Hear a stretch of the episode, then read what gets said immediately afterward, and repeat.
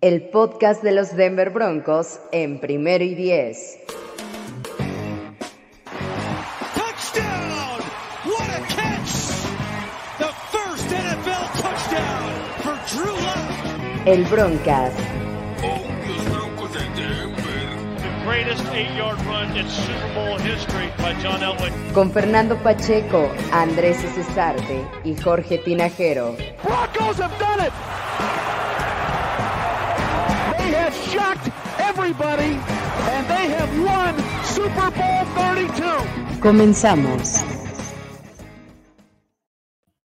Hola, ¿qué tal amigos? Bienvenidos una vez más al Broncast, el podcast y el streaming de los Denver Broncos en primero y diez. ¿Cómo están muchachos? Fernando Pacheco.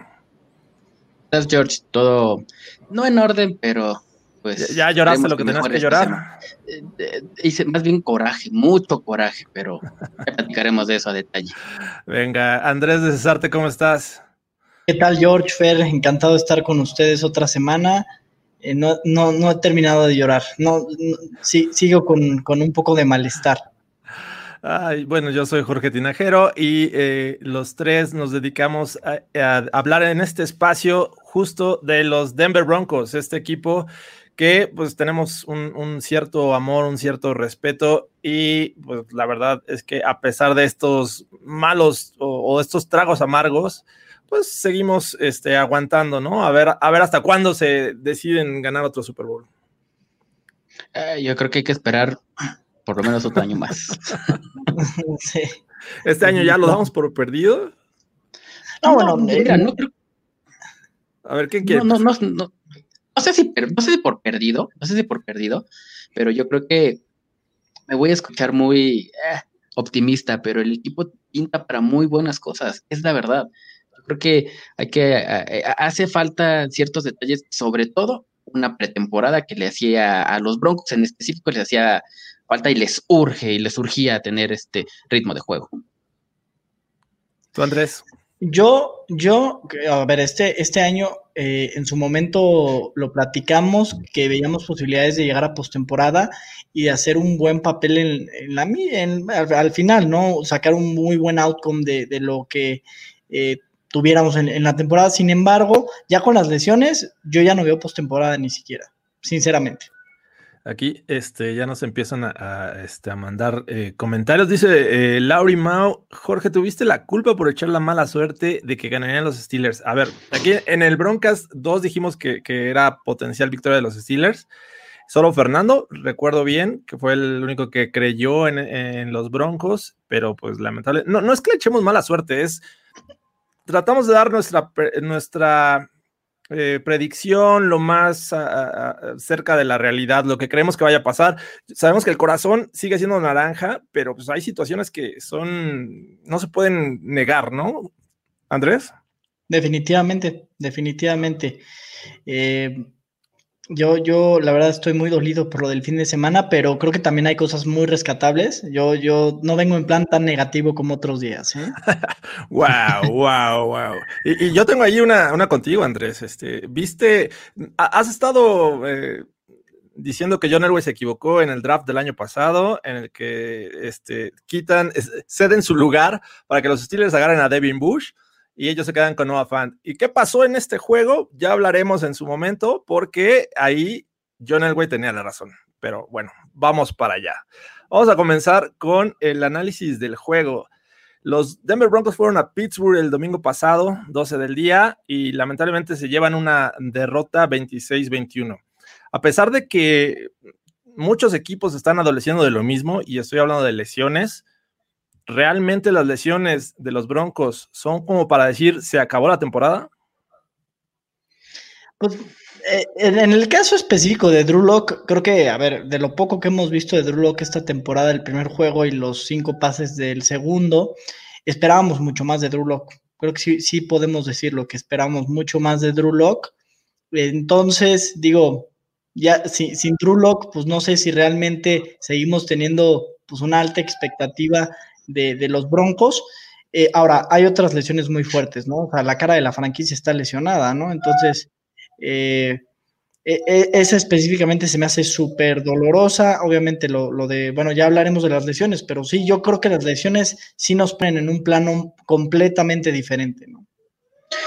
Mira, yo no sé si, si la lesión de Drew Locke, o, más bien el, comentario que es Andrés sobre Drew Locke esperaba un poco más.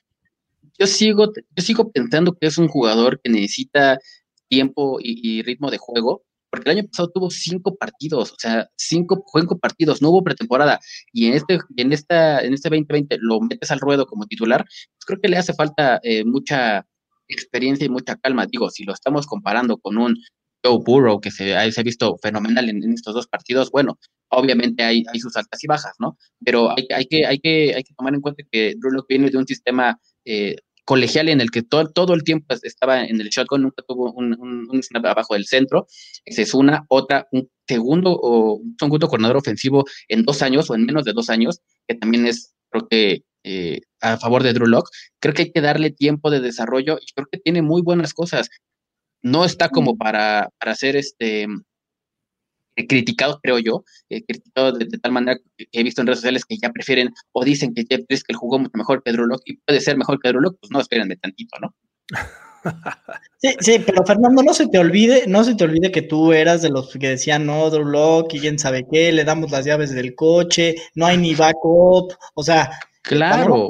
Y nadie dijo que la temporada iba a ser para la basura, o sea, la expectativa era alta, ¿no? O sea, creo que los Broncos y, tanta gente habló del caballo negro de los Broncos y, todo esto, entonces eh, como que ya nos gustó el, ah, no, primero el hype y después ya que, no, no, espérense con Drew, no, a ver, yo creo que también hay que darle, hay que decirlo, ha decepcionado en cierta medida, ¿no?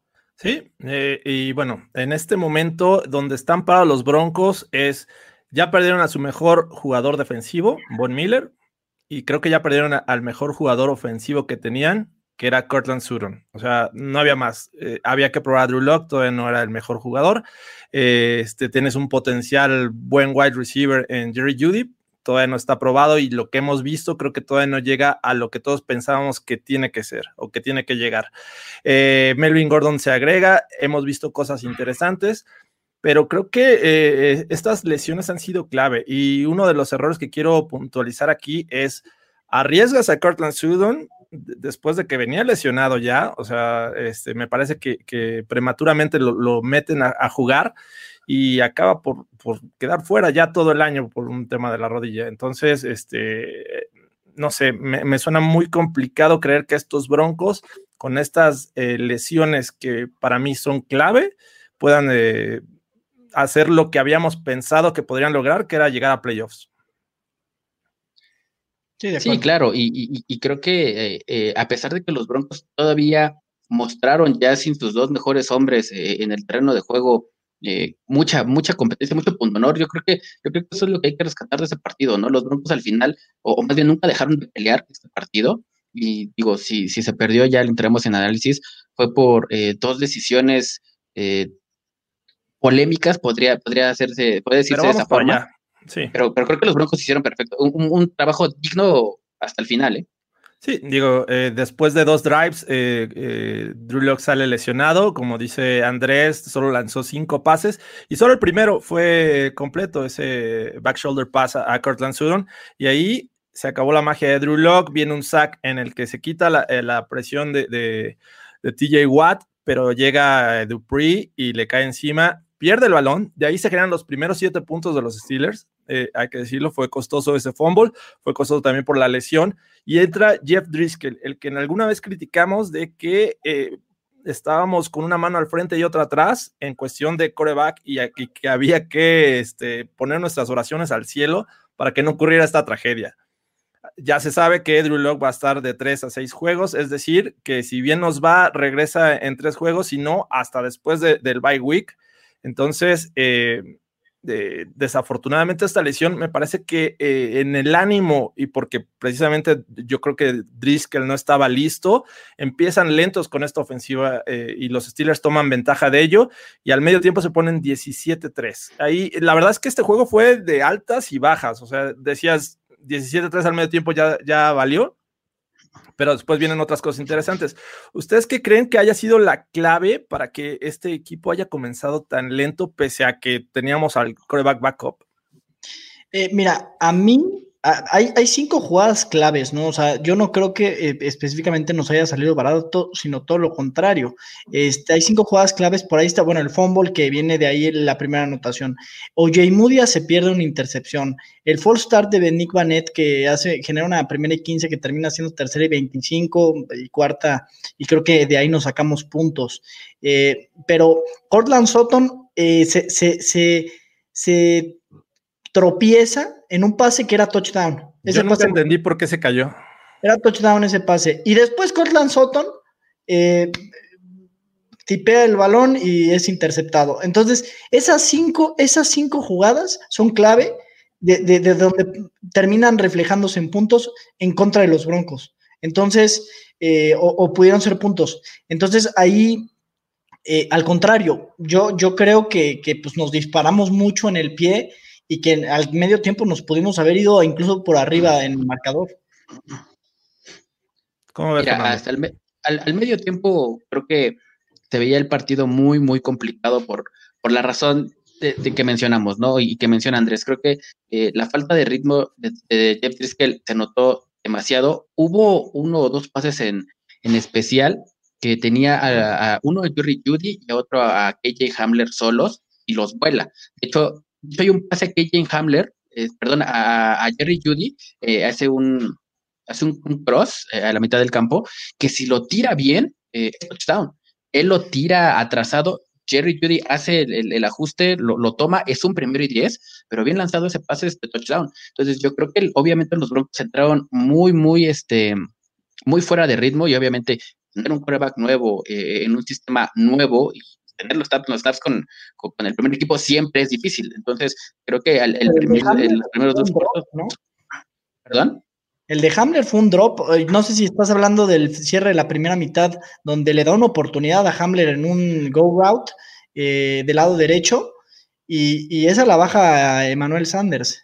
No, hay, hay un este, hay, hay, hay, un pase que, que, le tira un back eh, que hace la, hace la trayectoria hacia afuera donde lo ah. vuela este Jeff ah, Sí lo recuerdo, pero estoy totalmente de acuerdo con Andrés, esas jugadas eh, me parece clave porque cuando Oyemudia deja caer esa intercepción en zona de anotación, de ahí se derivan los primeros puntos de, los Steelers, ¿no?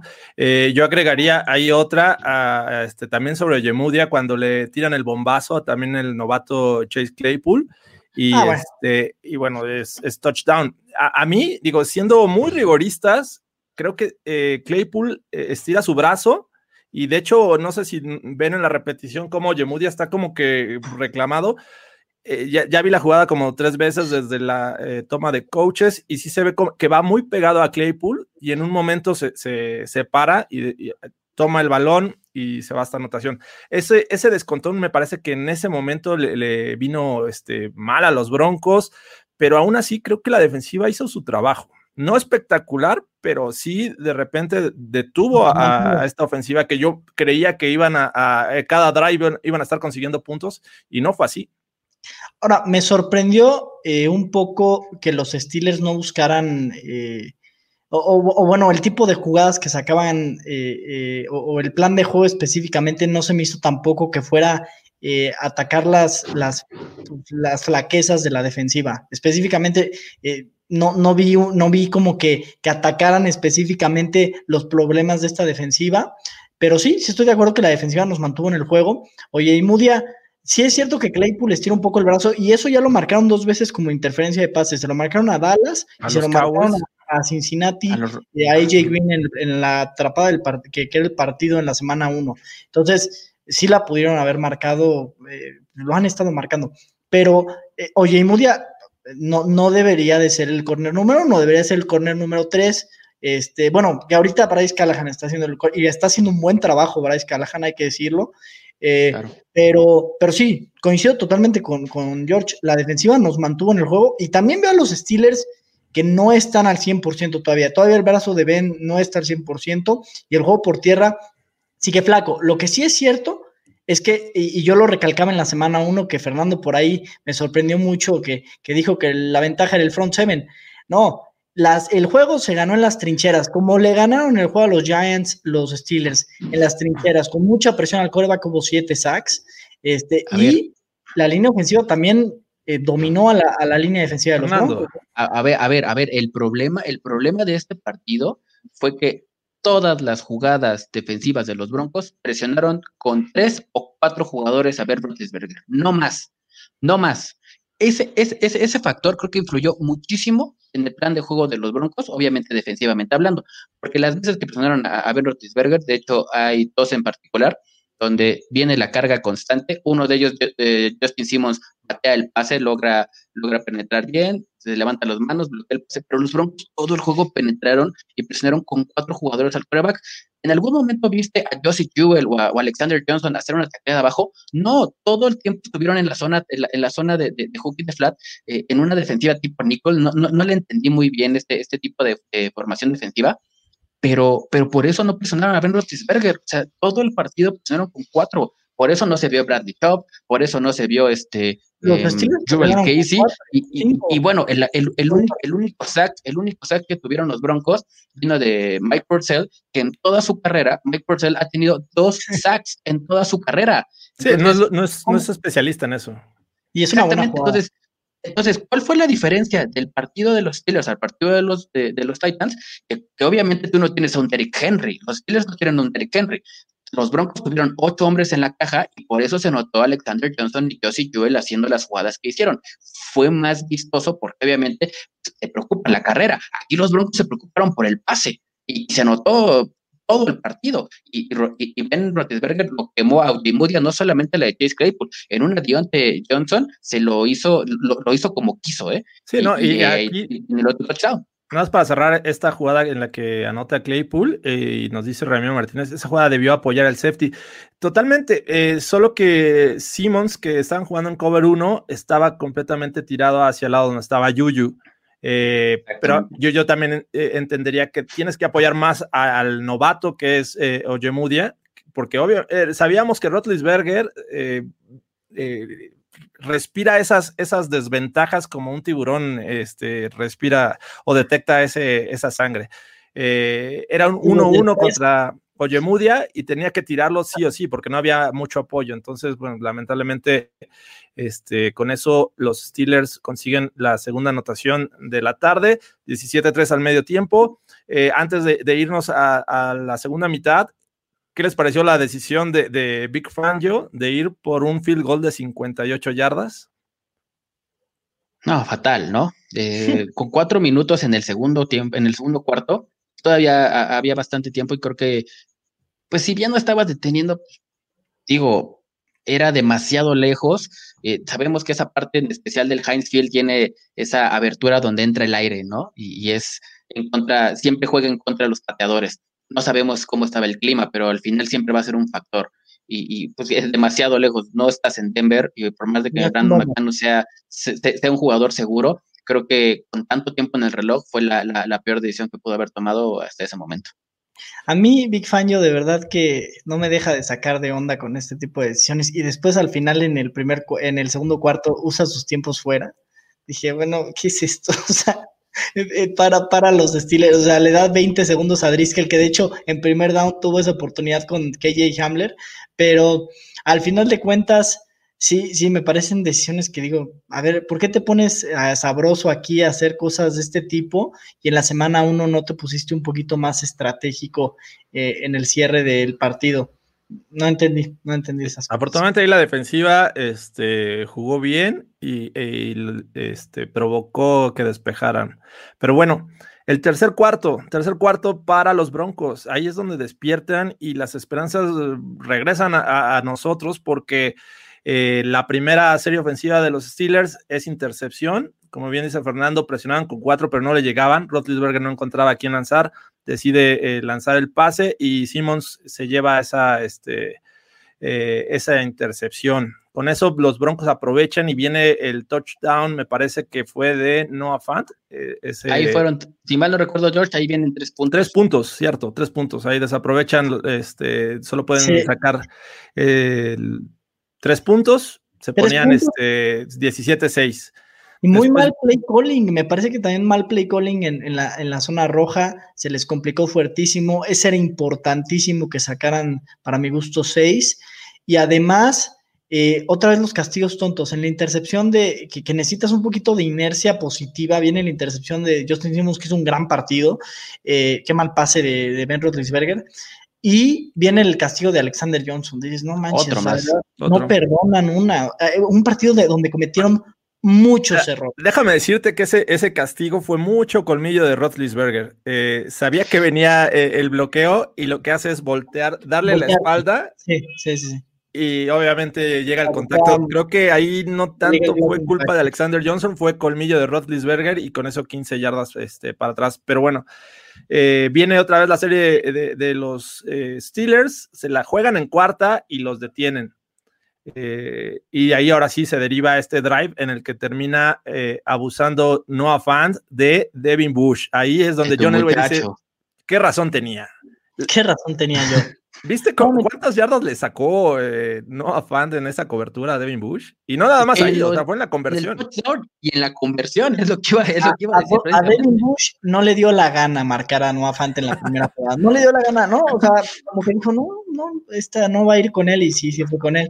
Eh, Noah Fant ha respondido muy bien. La verdad es que ha respondido muy bien, tuvo una buena temporada de novato. Está, sacando eh, el pecho por el equipo, se ve, se ve muy bien es, una gran noticia tener a, Noah Fant en, este nivel. Y la verdad es que no, no, no he escuchado que hablen tanto en la NFL de, de, Noah Fant, pero que siga así y tenemos un Travis Kelsey 2.0 aquí en, Denver. Ok, perfecto. Este, y, bueno, con eso los Broncos, eh, al, jugarse la conversión, se ponían a tres puntos, señores. Tres puntos, 17-14 al final del tercer cuarto, pues, la verdad es que tenías que ilusionarte, ¿no? La defensiva estaba jugando mm, regular, estaba deteniendo. La ofensiva parecía que con Driscoll empezaba a tomar otros tintes. Eh, Melvin Gordon de repente tenía sus escapadas, este, te daba de 5 o 6 yardas por, drive. La verdad es que lo estaban haciendo muy bien. Eh, desafortunadamente viene eh, el último cuarto, el último cuarto en el que pues ahí empiezan a llegar ciertos errores, cierta desconcentración. Eh, por ejemplo, los, los, Steelers anotan con un drive de 75 yardas, nueve jugadas, eh, y pues, lamentablemente ahí toman la ventaja de 24-14. Eh, Pero viene una, una, serie en la que tienen que dejar los Broncos y Sam Martin comete ese error que creo que te, cae mal, te desmoraliza, porque Fomblea afortunadamente la recupera y, este, y está claro en la zona de anotación. El balón sale, eh, creo que ya lo habían marcado como, como down y le marcan los dos puntos. Entonces, Ah, 26, 14, eh, y, era, y fueron todos los puntos de los Steelers, ¿eh? Yo solo te quiero decir, George, esa fue tu culpa. Esa fue tu culpa porque tú le echaste flores a San Martín. está despejando bien, pero se le, metió el espíritu de Fernando Pacheco. Yo te voy a pedir que no le, oh, estés, no le estés echando flores a nadie, por favor, porque apenas dice, no, Von Miller va a llegar increíble, se lesiona, San Martín, o sea, ya no, le echan a nadie. No, Fernando Pacheco ahí este, se le metió eh, a Sam Martin, se le va el balón entre las manos y ahí viene el error. Y pues, bueno, les digo. En, mi, defensa yo ni vi esa jugada. Cuando vi que iban a despejar, bajé por agua. Y, cuando regresé, y la Oye, que ¿qué pasó aquí? ¿Cómo vas por agua? E, estaban jugando tan mal los equipos especiales que todo podía pasar. Y, no y Rafael Monsiváis dice eh, que le habían ayudado a, Deontay Johnson con el. Está clarísimo, clarísimo el castigo, clarísimo el castigo. O sea, no sé, no sé lo que está hablando, pero está súper claro el castigo en el bloqueo por la espalda. Sí, en, ese, en ese, de, hecho, la siguiente jugada fue el touchdown de Claypool, ¿no? Este, cuando, cuando te toca, aunque te quites, o sea, ya, ya era inevitable esa anotación.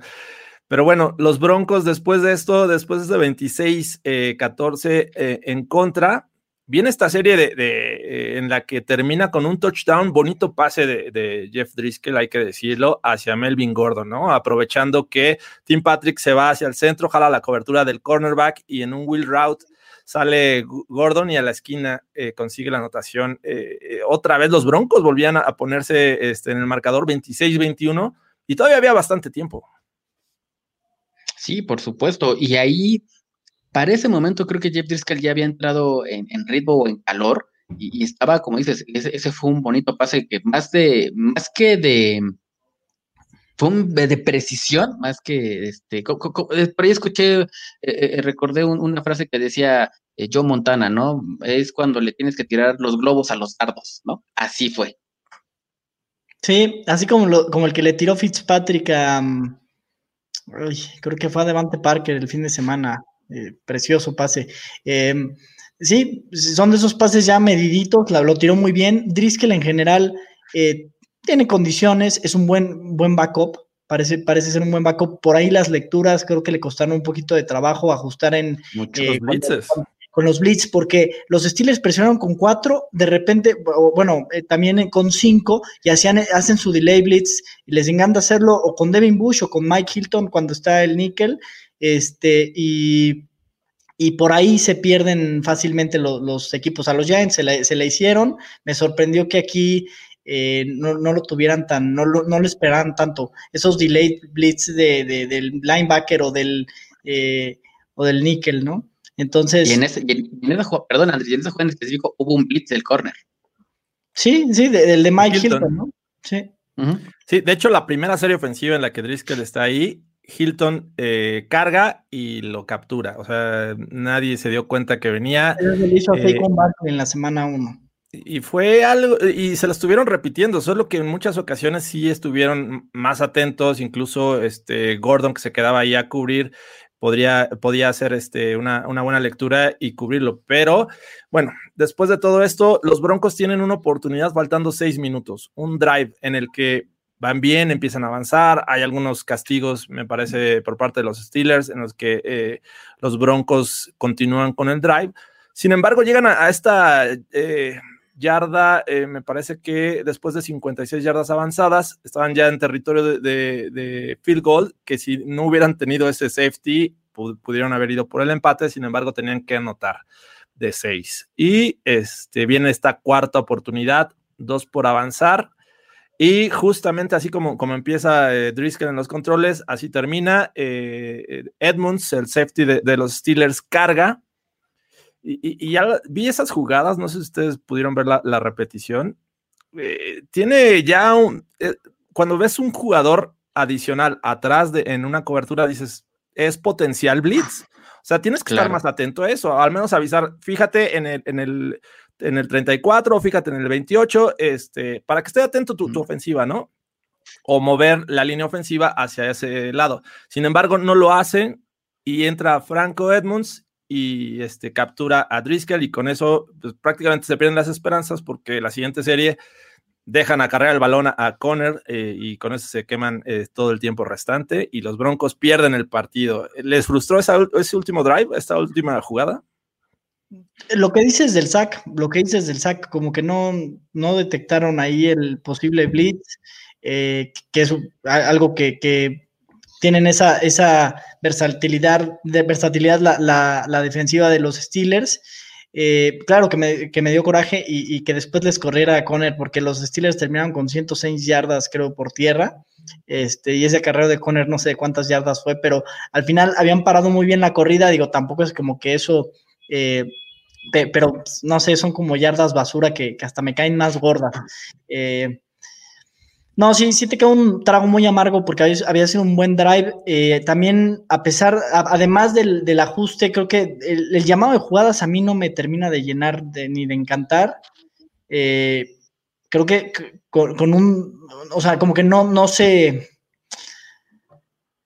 no sé, que podrían hacer jugadas de desarrollo mucho más rápido, de desarrollo mucho más rápido que incluso le ayudarían más a Driscoll a tener un coreback más eh, poco experimentado, a sacar el balón más rápido y que no lleguen esas cargas. Lo capturaron siete veces. O sea, tienes que hacer que salga el balón más rápido, lo llevamos diciendo muchísimo.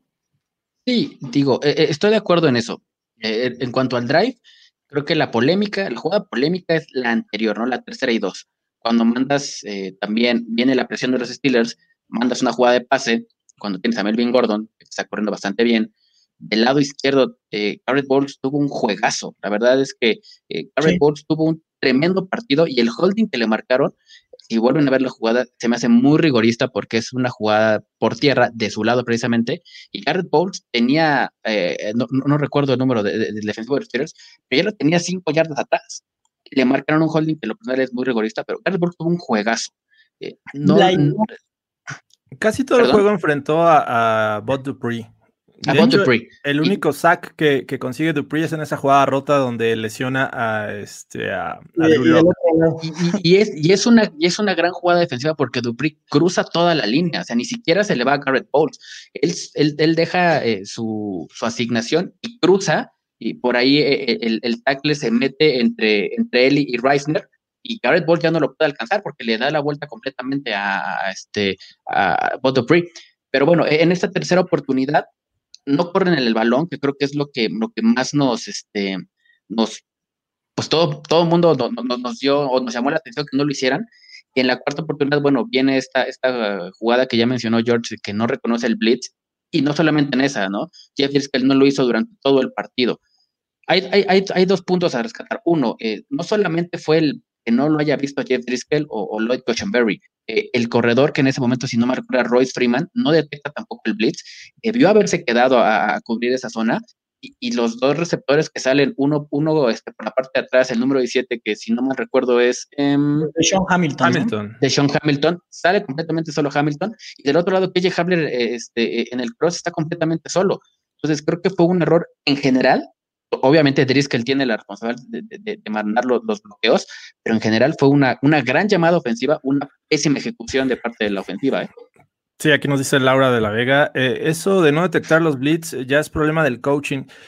Mira, hay, varios factores. eh, toda la semana se, se practica y con base al plan de juego que se pone de acuerdo al principio de la semana. Eh, obviamente, el que tiene más tiempo y más repeticiones con el equipo titular, pues era, era Drew Lock. Sin embargo, creo que es responsabilidad del backup siempre estar atento de todo lo que se hace, todas las recomendaciones.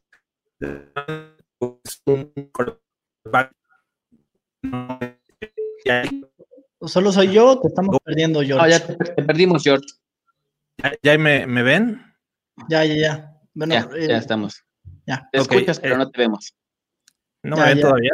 Ya estás, ya, ya, ya. estás. Ok, este, una, una falla de, de origen. Eh, sin embargo, creo, les, les decía, creo que ahí pues falla eh, Jeff Driscoll, este, no tiene, aunque el año pasado estuvo ahí de, de titular eh, unos juegos con, con, los Lions, pues me parece que todavía tampoco tiene la experiencia necesaria. Este, pues ni hablar, los Broncos eh, pierden y de esta segunda derrota de, del año para los Broncos, ¿qué es lo que más les gustó? Ya mencionabas a Garrett Bowles, Fernando, ¿tienes otro? Eh, sí, de, digo, eh, otro jugador, y de hecho, si me puedo adelantar a, a dar mi, mi, premio, este, a logros destacados de la excelencia. A ver, Este, premios Fernando Pacheco a logros el destacados. premio- de la- El premio Fernando Pacheco para logros destacados en la excelencia a, a, a José Andrés de Cesarte, prepárate, para Cali Jacoby Hamler. Tuvo un juegazo KJ Hamler eh, en, su, en su presentación de novato, ¿no? Tuvo tres recepciones por ahí, pero eh, lo que hace el tipo, los cortes que hace, la velocidad que, tiene y que presenta en la ofensiva, eh, es brutal. La verdad es que lo vi mucho más seguro, con mucha más confianza de la que Jerry Judy ha mostrado en los últimos dos partidos, ¿eh? Y, y, y a pesar de que Judy tuvo ahí un jugadón eh, en, en, el sideline, dándose a dos, eh, dos, Ah, dos sí. defensivos, Hay un tango ahí, qué bárbaro. hizo, hizo lo que quiso. Pero KJ Hamler tuvo un juegazo, eh, demostró que puede tener o que puede ser un jugador que hay que llamar, que, que hay que, que, que defensivamente tienes que, que, vigilar y creo que tiene, tiene muy, muy, muy bueno, muy buen potencial, ¿eh? Yo se lo daría a Justin Simmons. Digo, es el premio Fernando Pacheco, pero Justin Simmons me gustó mucho su actuación en general. Eh, hablamos mucho en el off-season del contrato, de todo esto, de, del tag, de todo lo que tiene que demostrar Justin Simmons. Y pues creo que en dos semanas Justin Simmons ha sido lo más decoroso de esta defensiva. Digo, no esperábamos menos, pero pues ha estado muy al nivel. Y, y creo que también hemos visto liderazgo, ¿no? De un jugador que es joven todavía se ve liderazgo, se ve que habla en el vestidor, entonces a mí me deja muy, muy buenas cosas eh, la actuación de Justin Simmons.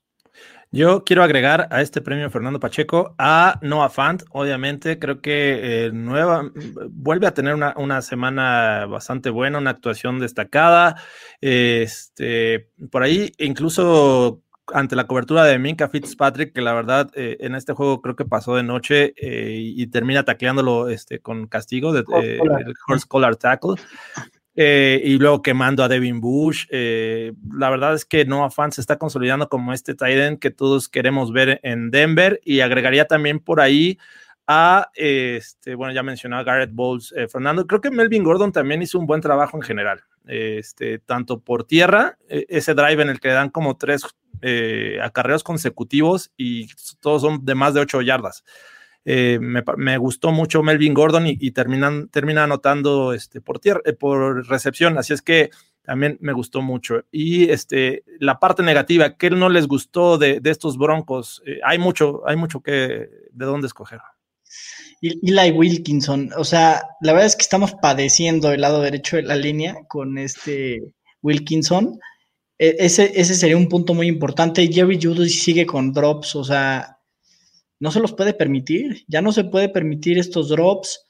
Eh, y bueno, pues algunos detalles de Big Fangio. Por ahí leía que si Big Fangio, que si le estamos eh, tirando tanto a Big Fangio, pues no sé, o sea, yo, yo creo que también esperaba mucho de, o espero mucho, sigo esperando mucho del segundo año de, de Big Fangio como, como head coach Creo que, o yo sigo pensando que Pat Shurmur es un muy buen coordinador, no, no es un buen head coach, pero es un muy buen coordinador.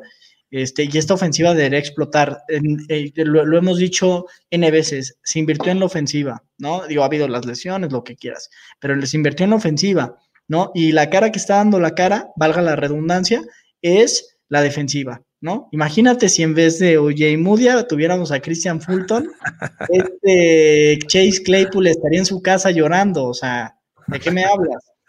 pero no. Que le dio, le dio un baile Jerry Judy la semana pasada a Christian Fulton, ¿eh? pero... Bueno, pero este Jerry Judy baila hasta con mi abuela, o sea, no manches, la verdad es que, no, es que con ese trabajo de pies pone a bailar hasta tu abuela. Eh, no hay quien se le resista a, mí, a mí, a mí lo que no me gustó, o lo que menos me gustó, Dios mío, el novato Lloyd Cochenberry tuvo un juego para el olvido fatal.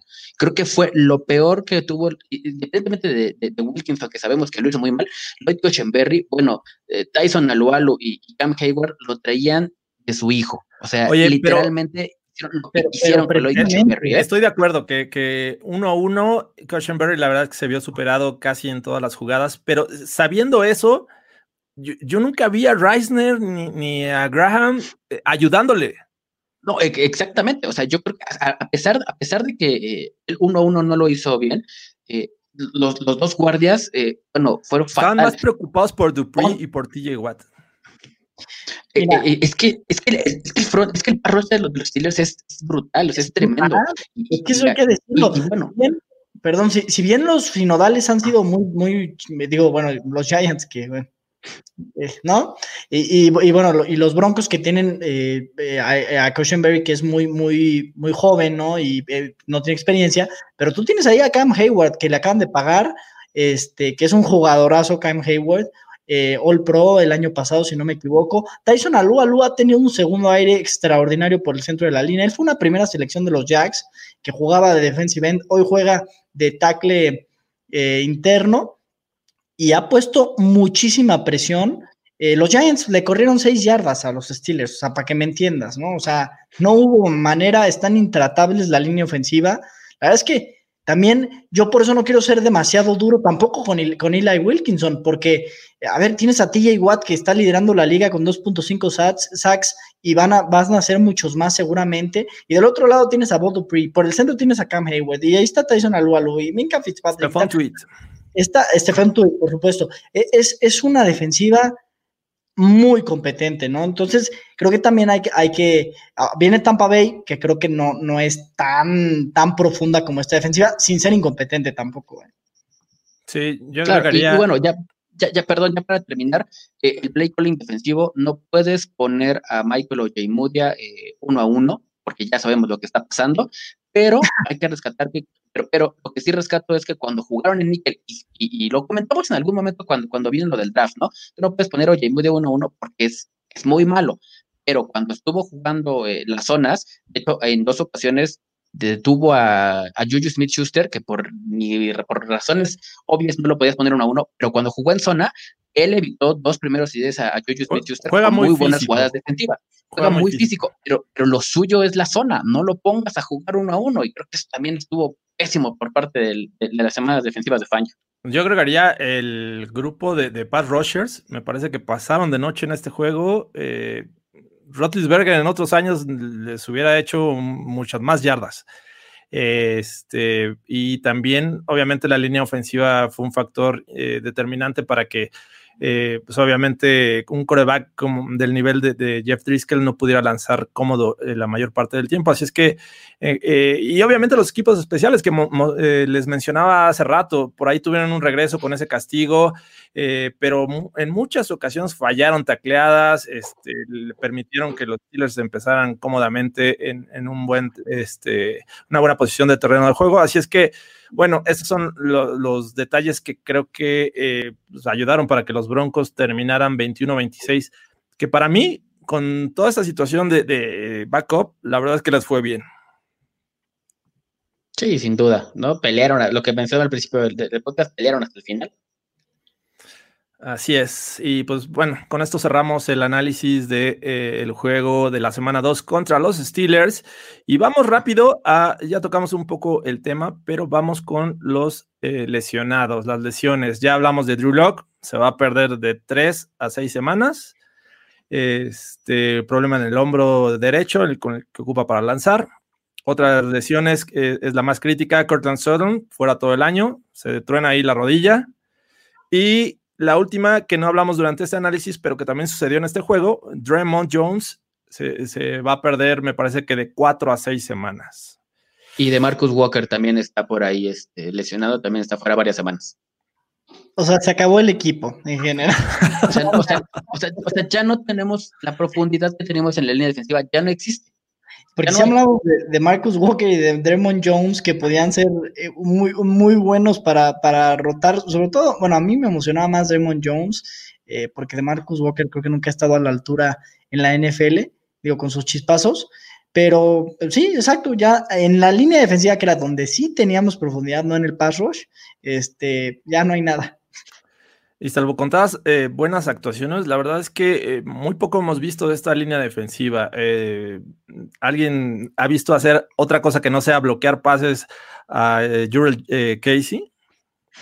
No, y, es lo que mencionamos, o sea, eh, creo que su posición natural debe ser en el centro de la línea y, insisten poniendo a, Mike Purcell ahí que no genera nada de presión, ¿no? Si su objetivo es frenar la carrera, bueno, ya frenaste a, a Derrick Henry, que era el objetivo. El siguiente era James Conner y, y no era para que jugara ahí o jugara la mayor parte del tiempo, ¿no? Creo que por eso no hemos visto a, a, a, a, a- a este, Casey, perdón.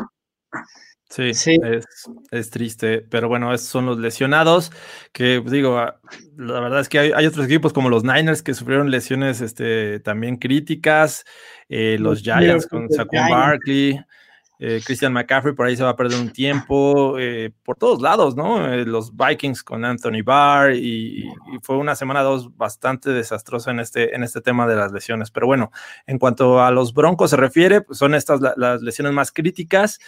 Y la buena o mala noticia, no sé cómo lo quieran ver, los Broncos la semana 3 regresan a casa para enfrentar a los Buccaneers de Tom Brady. ¿Cómo ven este juego en el que Tom Brady en temporada regular tiene un récord de 7 ganados, 6 perdidos? Antes- perdón, per- perdón, perdón. Antes de entrar a Tom Brady, no vamos a mencionar a, Jay- a Blake Bortles, por Dios. Ah, Pero por supuesto que sí. ¿En qué estaba pensando? Eh, creo que eso Por ya lo bloqueé, ya lo bloqueé de, de mi mente, eh, lo quería sea, mantener no- así, no, pero... O sea, ah, no, no, por Dios. O sea, Blake Bortles ah. es el salvador de los Broncos de Denver. Aquí vamos postemporada. Bueno, no. Blake No. Bortles, a ver, sí, Yo diría que, que lo importante es que tenemos salud, pero no tenemos salud. Entonces, me, me quería saltar esa parte, Fernando. Ah, Oye, oye, la, la- la gente está aquí por saber qué opinamos de Blake Bortles. Todos sabemos que le vamos a ganar a los Buccaneers, pero Blake Bortles es el salvador de los Broncos de Denver. e- estuve viendo cuando este, en la mañana eh, eh, salieron las noticias, ahí Mike Lees reportando que Blake Bortles era un potencial refuerzo, que iba a hacer una prueba este, de COVID para después ya ver si, si la pasaba, pues formalizar este movimiento. me puse a ver las opciones que había de coreback disponibles, agentes libres. Aquí los tengo. A ver, venga, Andrés. Josh Rosen, Drew Stanton, Josh McCown, Trevor Simeon, Deshaun Kaiser, Deshaun Kaiser, eh. Este, es que Deshaun Kaiser su carrera empezó muy mal. Eh, Alex Tani, Cody Kessler, Garrett Gilbert, Paxton Lynch, Paxton Lynch, Kyle no, Brandon Allen, Matt Sims, Chad Kelly, y ya ni le voy a seguir porque ya no hay nada. O sea, eso es lo que hay. O sea, Joe Webb, Dios mío. No, había, no, había, opciones. O sea, les puedo decir en este momento que eh, Blake Bortles era la mejor opción disponible porque tiene experiencia como titular, tiene experiencia de playoffs. Eh, si bien tres temporadas no ganó más de cinco juegos en cada una de ellas, una llegó a la final de conferencia. Eh, pero obviamente tenemos ese, ese extraño sabor de boca cuando llega Blake Bortles, uno de los quarterbacks que más la gente se ha burlado de él en sus actuaciones en, Jacksonville. Pero bueno, eh, era lo mejor que había disponible. No va a jugar la semana 3, ¿eh? Eso yo te lo digo de antemano. No, la semana 3, pero yo creo que la 4 sí. O sea, tiene un nivel mayor a Jeff Driscoll, ¿o no? Pues depende de lo que vean de, de, Jeff Driscoll, porque en una de esas hace un Brandon Allen y, se queda una semana más, ¿no? O sea, la mayor ventaja ahorita de Driscoll es que conoce el sistema. No, totalmente. es, que ese es el tema. Vamos a suponer que esta semana Jeff Driscoll hace un Brandon Allen y gana el partido contra los Bucks. La ventaja que tiene Jeff Driscoll es que la siguiente semana van contra los Jets de Nueva York. ¿No? Y no te van a exigir, y, unos Jets no te van a exigir lo que te va a exigir eh, medianamente más. Di la verdad. defensiva de los, de los Bucks. A ver, mira. di la verdad, Fernando. Son, sí, o sea, lo único rescatable de ahí y siempre va a ser Sam Darnold. Sam Darnold es lo mejor que tienen los Jets y van a tener en mucho tiempo. Y es que no se les ocurre ir por Trevor Lawrence en el draft, ¿no? Eh, pero, pero creo que pero creo que eh, eh, si, Brandon, si Brandon Allen, si Jeff Driscoll hace un buen partido, probablemente puede iniciar contra los Jets la siguiente semana. ¿Cuál es eh, el objetivo de Bray Bortles ahí? Tener un backup presente, porque no puedes tener, o, bueno, ¿por qué lo traes? Brett Ripken no está para el NFL todavía y no sé por qué siguen el practice squad. Entonces, ¿qué prefieres? ¿Tener a un Brett Ripken que sea el backup de Jeff Driscoll o tener a un Blake Bortles que sea completamente competente de llevar un, sistema ofensivo profesional porque lo ha hecho durante cinco años en la liga? Sí, no ha sido el mejor. Y bueno, eh, por supuesto que, lo que hay disponible no es lo, mejor o, no está en, el elite, ¿no? Pero bueno, eh, de, todo la, opción Blake Bortles a mí era para lo, que se me haría más lógico. Yo por ahí, este, eh, en un previo que, me invitaron a hablar de, los Broncos, yo mencioné precisamente a Blake Bortles y a Cody Kessler, que creo que son los que tienen más experiencia como titulares y que podrían en algún momento sacar la chamba de Drew Locke esperando que regrese, porque ese es el plan. Blake Bortles iniciará, si es que inicia, dos o tres juegos y no más viene Drew Locke y párale de contar, ¿no? Pero creo que es el objetivo, es, es el objetivo de esta contratación. Cody Kessler es como 10 centímetros más alto que yo, pues así está cañón, la verdad. Por aquí Fer Contreras dice Cap. No, hombre. No, creo que la NFL no ha sido sincera en el tema de Cap y además metes a un jugador que te va a generar controversia para cuando regrese eh, Drew Locke, ¿no? Nadie quiere eso, John Elway no lo quiere y este, habría más problemas que soluciones. Entonces, bueno, ni hablar. Eh, Bortles yo creo que fue contratado porque va a jugar eh, eventualmente y creo que va a ser muy pronto. Aunque estoy de acuerdo que si, que si, vamos a suponer, voy a decir una barbaridad, eh, los Broncos le ganan 24-17 a, Tampa Bay y, Driscoll eh, entrega el balón una vez vía fumble, pero tira dos touchdowns y 250 yardas. ¿Te lo quedas para el partido de los Jets? Digo, creo que tendrías que darle la oportunidad si ya ganó a Tampa Bay en este supuesto caso, eh, deberías de darle continuidad. Es el jugador que más tiempo ha estado entrenando en tu sistema, en bueno, un nuevo sistema de los Broncos y creo que mantendrías a Bortles como, como el backup. Sin embargo, eh, a pesar de que no lo hizo tan mal, creo que no tampoco está al nivel de decir sí, totalmente eres el, titular de aquí en adelante, Jeff Driscoll, y te traigo un backup. Creo que llega a competir sin duda Bortles. Sí, y, no, y no descartemos que a mitad de temporada el backup de Drew Lock sea Blake Bortles. También dice Rosen, pues creo que es el mismo caso, ¿no? Un, tipo que está buscando la oportunidad para ser titular, pues no lo vas a llevar a donde aparentemente ya encontraste la solución que es Drew Lock. Y, donde se está cayendo la casa, pero a... el incendio Ah, bueno, en fin. Y otra de las noticias que surgió recientemente, eh, que multaron a Big Fangio por no usar correctamente el cubrebocas en el sideline. Este, las multas no están nada, nada este, baratas, ¿eh? 100 mil dólares, me parece, al, entrenador y 250 mil al equipo. No, Fangio está padroteando más que Fitzpatrick. O sea, oye, que, le, que le aprendan a Bill Belichick. Ahí él nunca se lo quitó y por favor. ¿Cuál es la necesidad de quitárselo? Más si, es la regla. Y creo que aparte, a mí lo que me cae más gordo que digo, ya, ya ni te vayas a la NFL, aquí en la Liga MX, que lo traen aquí de, de hamaca de papada. Otra vez la Liga MX. Otra vez. Entre las mesas babeados, caray, y la Liga MX. tienen que poner el ejemplo, no puede ser. Sí, Aaron no va a estar de que siempre saco la Liga MX. Pero bueno, esas son este, las noticias más relevantes antes de grabar este broadcast. Y ahora sí, vámonos eh, después de esta eh, eh, serie de comentarios sobre el Bortles y Big Fangio, hablar de lo que viene el juego. Les comentaba, Brady va 7-6 en temporada regular contra los Broncos. y los últimos dos juegos que ha jugado en, en Denver los ha ganado. Obviamente estos eran los Pats, ahora viene con Bruce Arians como head coach, pero me parece que tiene más eh, herramientas en el ataque aéreo, porque creo que Godwin ya regresa después de estar en el protocolo de conmoción. Se ve complicado, se ve fácil, ¿cómo lo ven ustedes? Yo, yo lo veo muy complicado, ¿no? Y, ese tema de Chris Godwin es, es, uno que me preocupa, ¿no? Eh, digo, mira, obviamente el tema de Gronkowski no nos preocupa a nadie, y lo hemos comentado mil veces, regresar de un año sin NFL es, muy complicado. Excelente comentario, amigo Aaron.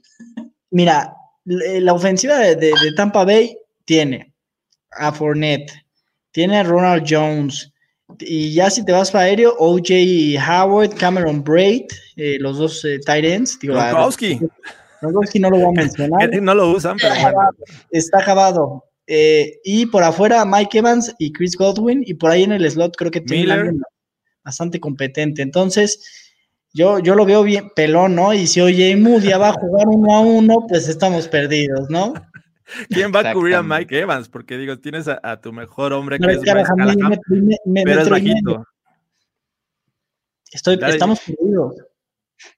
¿Cómo ves, Fernando? Sí, o sea, no, pues mira, lo que menciona Andrés es completamente cierto. Tienes a Chris Woodwin, tienes a Scotty Miller, tienes a Mike Evans y tienes a O.J. Howard, ¿no? Creo que ese, ese combo de, de, de wide receivers es brutal. Y bueno, si lo, si, lo que, si lo que, si lo, si lo que te hicieron Deontay, Johnson, este, James Washington y, Julius Smith Schuster, eh, yo creo que no se compara con el talento que tienen los Bucks, este, hablando eh, por el juego aéreo, ¿no? Pues, el juego de la ataque terrestre no me asusta tanto, porque, bueno, Ronald Jones, eh, si bien ha tenido un, ha tenido un buen arranque de temporada. No se me hace un, un, running back completamente. Pues tampoco lo era Conner, ¿no? Ni Snell. ese, es el, ese es el problema, ¿no? O sea, ¿Cómo se, ¿Cómo se le va a jugar? Y ese, es el punto arriba. ¿Cómo se le va a jugar realmente a esta ofensiva de los Bucks? Si se le jugó así a los Steelers, bueno, pues aviéntate para atrás todo el, este, todo el campo esperando que, que vengan los pases de, Tom Brady a Dister Siniestra y no te preocupes tanto por Ronald Jones. Un poco más por Leonard Yo te voy a decir cómo van a anclar a Alexander Johnson y a Josie Jewell, así como, como los postes de, del upright, este, así los van a anclar y, y los van a mover con las cadenas para que ya ni se preocupen por... no, así van a estar. Dice José Castillo que eh, el Brady es el único que tiene récord perdedor es con Broncos. Sí, pero ya incluyendo playoffs, en donde playoffs, es 1-3. Entonces, en temporada regular, él va 7-6 contra los Broncos. Eh, pues sí, la verdad es que se ve complicado por la gran cantidad de, piezas que tiene Tom Brady. Sin embargo, la, forma que se le gana a Tom Brady es presionándolo, golpeándolo en todo momento, llegándole, preocupándolo. El tema es que quién lo va a hacer en los Broncos. Y para lograrlo, creo que tienes que emplear eh, blitzes, eh, cargas con los linebackers, y, y, eso te va a dejar definitivamente unos huecos. Entonces, ¿es capaz este equipo de Denver de generar presión sobre Tom Brady? Comprométanse, comprométanse. No, no, no, va a haber manera. Yo no creo que vaya a haber manera, a menos de que, pues no sé, o sea, un topo salga del partido y lo, lo intente taclear. no hay manera de que le lleguen a Tom Brady. A ver, la línea ofensiva de los Bucks tampoco es majestuosa, ni mucho menos. Pero a ver, no han movido a nadie. A nadie han movido. A ver, Bradley Chop, sí, Fernando lo va a defender y va a decir que eh, no sé, que le duele la pancita o algo así. Bradley Chop no lo hemos visto para nada. Y del otro lado, quien tú me digas, o sea, era para que antes de Blake, Blake Bortles hubiéramos firmado a alguien del otro lado, firmamos por ahí a Anthony Chiquillo. ¡Wow! Estoy anonadado con este. O sea, la verdad es que es el pass rush hoy nos está matando, nos está matando. Y claro, si tienes a OJ Moody jugando en personal, y el coreback tiene todo el día para lanzar, pues claro que lo van a quemar 18 veces. Es, es un suicidio jugar personal, creo, contra Tom Brady. Ah, y digo, también por zona sabe detectar perfectamente los huecos entre estas coberturas. O sea, hay, hay problemas desde donde lo quieras ver para, para esta defensiva de los Broncos. Eh, ¿Van a anotar puntos los, los Bucks? Creo que sí. Eh, yo creo que la clave será en que jueguen lo mejor posible para que estos puntos no rebasen los, los 24, los 21 que ahí es donde yo creo que todavía tendrían esperanzas los Broncos, pero obviamente considerando que no vamos a jugar con Drew Locke, que este, no va a estar Cortland Sutton, que pues, no sé, todavía creo que todavía no va a regresar Philip Lindsay, eh, se ve también complicado cuando los Broncos tengan el balón, ¿no? Mira, tal vez sí, eh, pero la verdad es que la línea, el, front seven de los de los Bucks no asusta a nadie. En Su bueno, Vita Bea, eh, William Su contra, contra Cushenberry. Come on. Estamos Sí, en sí, sí, problemas. sí, sí. Sí, pero- Eso dijo los Steelers, o sea, no quiero, no quiero saber. Oh, bueno, no, no, los Steelers tienen un, un parroyo, una línea tremenda, o sea, una línea de- defensiva tremenda, pero, pero, pero la de los, de los Bucks no creo que sea de tanto cuidado, creo que es una muy competente, creo que es una buena línea, creo que es una buena eh, unidad, unidad defensiva, pero no creo que, que sea un, un equipo que se dedique a detener la carrera, y creo que es lo que van a hacer los Broncos, van a intentar correr el balón demasiadas veces para que se le pueda abrir los play action a, Jeff Driscoll, que creo que es por donde le van a querer este, jugar a los Bucks. Ofensivamente, eh, mira, Tom Brady tiene 42 años eh, y sin ofender al señor Jorge Tinajero, ya no se mueve igual. Tiene Ya 43. no se, 40 43 años. Ya no se mueve igual. Su línea ofensiva tampoco es algo que asuste mucho. O sea, tienen al novato Christian Triff, este, Donovan Smith, Ali Marpet y Ryan Jensen en el centro, ¿no? No es una línea ofensiva que tenga gran renombre, que es lo que le están apostando que Tom Brady se deshaga rápido del balón. Puede ser, puede ser que, este, que, que en esta defensiva Majestuosamente lo hace. Sí, por, eh, por supuesto que lo hace, pero creo que a este, a, a- este coreback, a los Broncos en particular, le han jugado bien, le, le cuesta trabajo jugar contra los Broncos, creo que va a haber presión y, y- y bueno, creo que van a apostar más en, en darle el balón a Tom Brady, que se deshaga rápido del balón. Y con- mira, yo voy a ser eh, el optimista otra vez, creo que se le puede ganar a los Bucks. Pero a ver, tú dime con quién vamos a presionar. Es que es lo que yo quiero saber. ¿Quién va a presionar? ¿Va a haber del retiro de Marcus Ware? ¿Va a ser Malik Reed? Eh, ¿Va a ser Big Fangio? Pachucho. Pues No, mira, Bradley, el, el que tiene que, el que tiene que sacarle- el que tiene que sacarle de cara es, es- Bradley Chubb, no hay otro, no hay otro. Él es el que tiene que ser el par rush. Y Ahora tengo una segunda pudiendo, ¿eh? pregunta. ¿Cómo vamos a parar? Yo quiero saber cómo vamos a parar a nuestro viejo conocido Shaq Barrett. ¿Cómo vamos a parar a Shaq Barrett? ¿Cómo vamos a parar a Lavonte David, a Devin White, a Jason Pierre-Paul? Que Jason Pierre-Paul por ahí ha tenido un par de chispazos esta temporada. Está en Doma Kensu, que ya está rudo, lo que sea. Vita Vea, que la verdad Vita Vea no ha pasado nada con él en el NFL. Pero a mí el, el front seven no me parece malo. Sobre todo para meterle un buen empujón eh, a la línea y que venga Shaquille Barrett por eh, de aquel lado y te llamabas Marta. O sea, no, no- tampoco estaría yo totalmente relajado. Y la Monte David ha jugado muy bien y lleva muchos años jugando muy bien, ¿no? Pero no lo, no lo, no hablan mucho de él porque juega en los box. Pero eh, no sé, yo, yo creo que esa defensiva no es nada despreciable, ¿eh? O sea, que nos dice que ya estamos tirando a la basura a Cushenberry, que hay que darle la oportunidad. Me parece que por, la estrategia de, los guardias eh, apoyar más a los tackles, porque obviamente eran hombres de peligro, eh, creo que menospreciaron al, talento en la línea defensiva, en el centro de la línea defensiva de los Steelers, y por eso lo dejaban solo en muchas ocasiones a Cushenberry.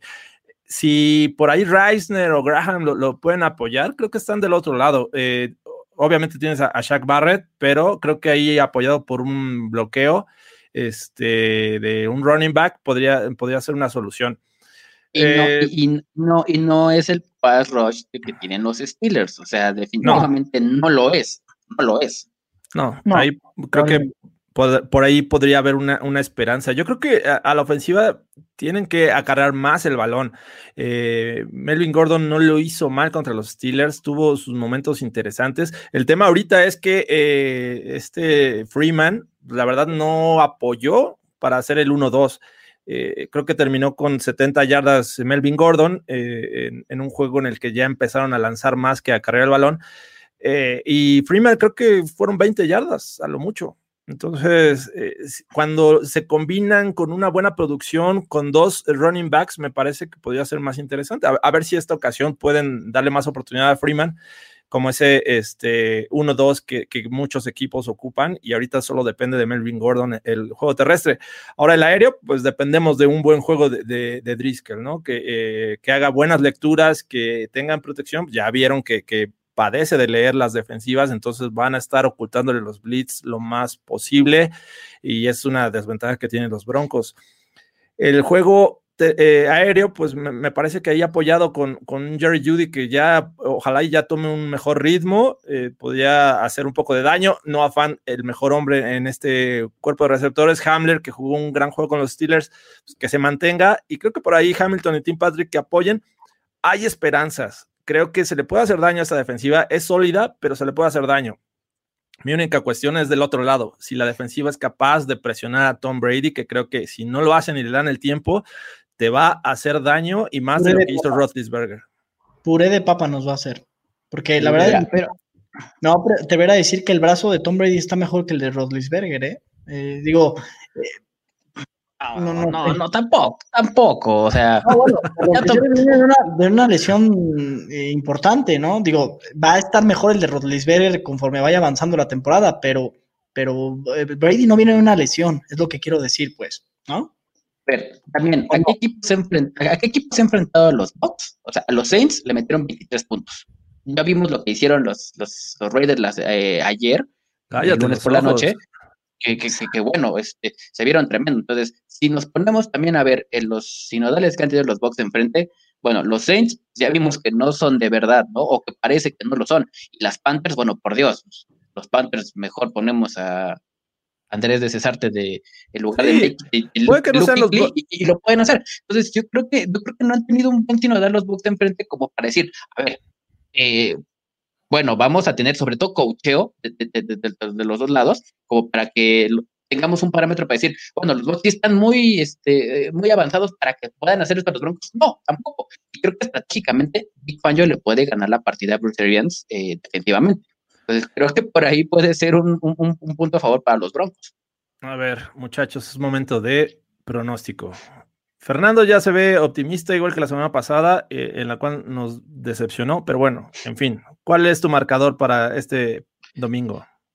Eh, yo voy con los Broncos y voy a decir que ganan 27-20. Ok, muchos puntos para esta ofensiva de Driscoll. Eh, ¿Tú, Andrés?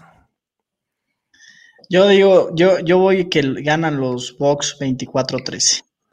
24-13. Yo, yo también creo que los Bucks pueden eh, ganar una vez este, más. Y es, muy crítico porque, eh, digo, ya dando mi, marcador, me parece que también entre 27 y 24 puntos les pueden hacer y los Broncos van a sufrir por hacer 20. Entonces, eh, va a ser complicado. ojalá que no, pero sí me parece que el panorama se va, va a estar crítico porque se pondrían 0-3 hay que recordar que los Raiders y los Chiefs van invictos, los Chargers ahí casi dan la sorpresa eh, a, los Chiefs y hay, que considerar que los, los Raiders reciben a los Pats, tienen juego no fácil. La verdad es que ya vimos que estos Pats no hay que descartarlos. Los Chiefs en el Monday Night van a enfrentar a los Ravens. Entonces también no tienen juegos eh, sencillo. Y me parece que los Chargers van contra los Panthers. Ahí, este, eh, si se mantiene Herbert, vamos a ver qué tanto paga la novatada, pero creo que se vio bien contra los Chiefs. Si ojalá y perdieran los otros tres, pero se ve, se ve eh, complicado que todos los tres pierdan y los Broncos también. Así es que ah, se nos cierran muchas posibilidades este año. Ya con esto, pues despedimos esta edición del Broncast. La verdad es que eh, estuvo bastante divertido. Las esperanzas, como ven, no son las más alentadoras. Pero bueno, ojalá en, la NFL siempre se dan sorpresas. Que no puedan hacerlo los Broncos, yo creo que podría darse, ¿no? No, se puede dar, se puede dar, incluso yéndonos 0-3, creo que puede haber un buen regreso en la temporada. Tal vez, no sé, no, no sé si nos alcance para playoffs, no lo creo, pero para, para eh, que el récord termine mucho mejor. O sea, no la gente que, piensa que, los Broncos van a ir 0-5, 0, no, por supuesto que no. Vienen después los Jets y puede, pueden agarrar una, seguidilla, ¿no? Panthers. Que los Dolphins permiten jugadas grandes a quien sea, muchísimas jugadas grandes. Entonces, y los Jets son un ah, Digo, ahí nos vamos a encontrar los Pats, primero los Jets, luego los Dolphins, luego los Pats, ¿no? Que ahí sí va a ser un juego y antes del bye week creo que son los Chiefs. Así es que, eh, bueno, hay, difíciles y hay fáciles. Eh, este de los Bucks me parece que es de los complicados y más por la situación de coreback eh, y otros lesionados. Así es que, bueno, pues muchas gracias por haber estado en este Broncas. Los que estuvieron en vivo, muchas gracias. Los que estuvieron comentando también. Este, dice Joaquín Hernández, ¿por qué lloran? Pues de repente nos pues da ganas de llorar. No más, pues sí. Sí, pues los hombres también, lloran. Los hombres también lloran, así es, y, los broncos también. Entonces, eh, eh, Fernando Pacheco, muchas gracias. ¿Cómo te encontramos en redes sociales? Gracias, George. Gracias, eh, Andrés. Estoy como Fer Pacheco 43 en Twitter. Perfecto. Andrés, ¿cómo te encontramos? Estoy como JA de Cesarte en todas mis redes sociales. Muchas gracias. Yo soy Jorge Tinajero. A mí me encuentran como Jorge Tinajero E. Aquí precisamente está eh, este, como pueden encontrar en Twitter e Instagram. Y bueno, esto fue el Broncas rumbo a la semana 3. Gracias a todos por acompañarnos y nos estamos viendo hasta la próxima. Besos babeados a todos, ¿eh? Bye. Bye, amigos. Bye.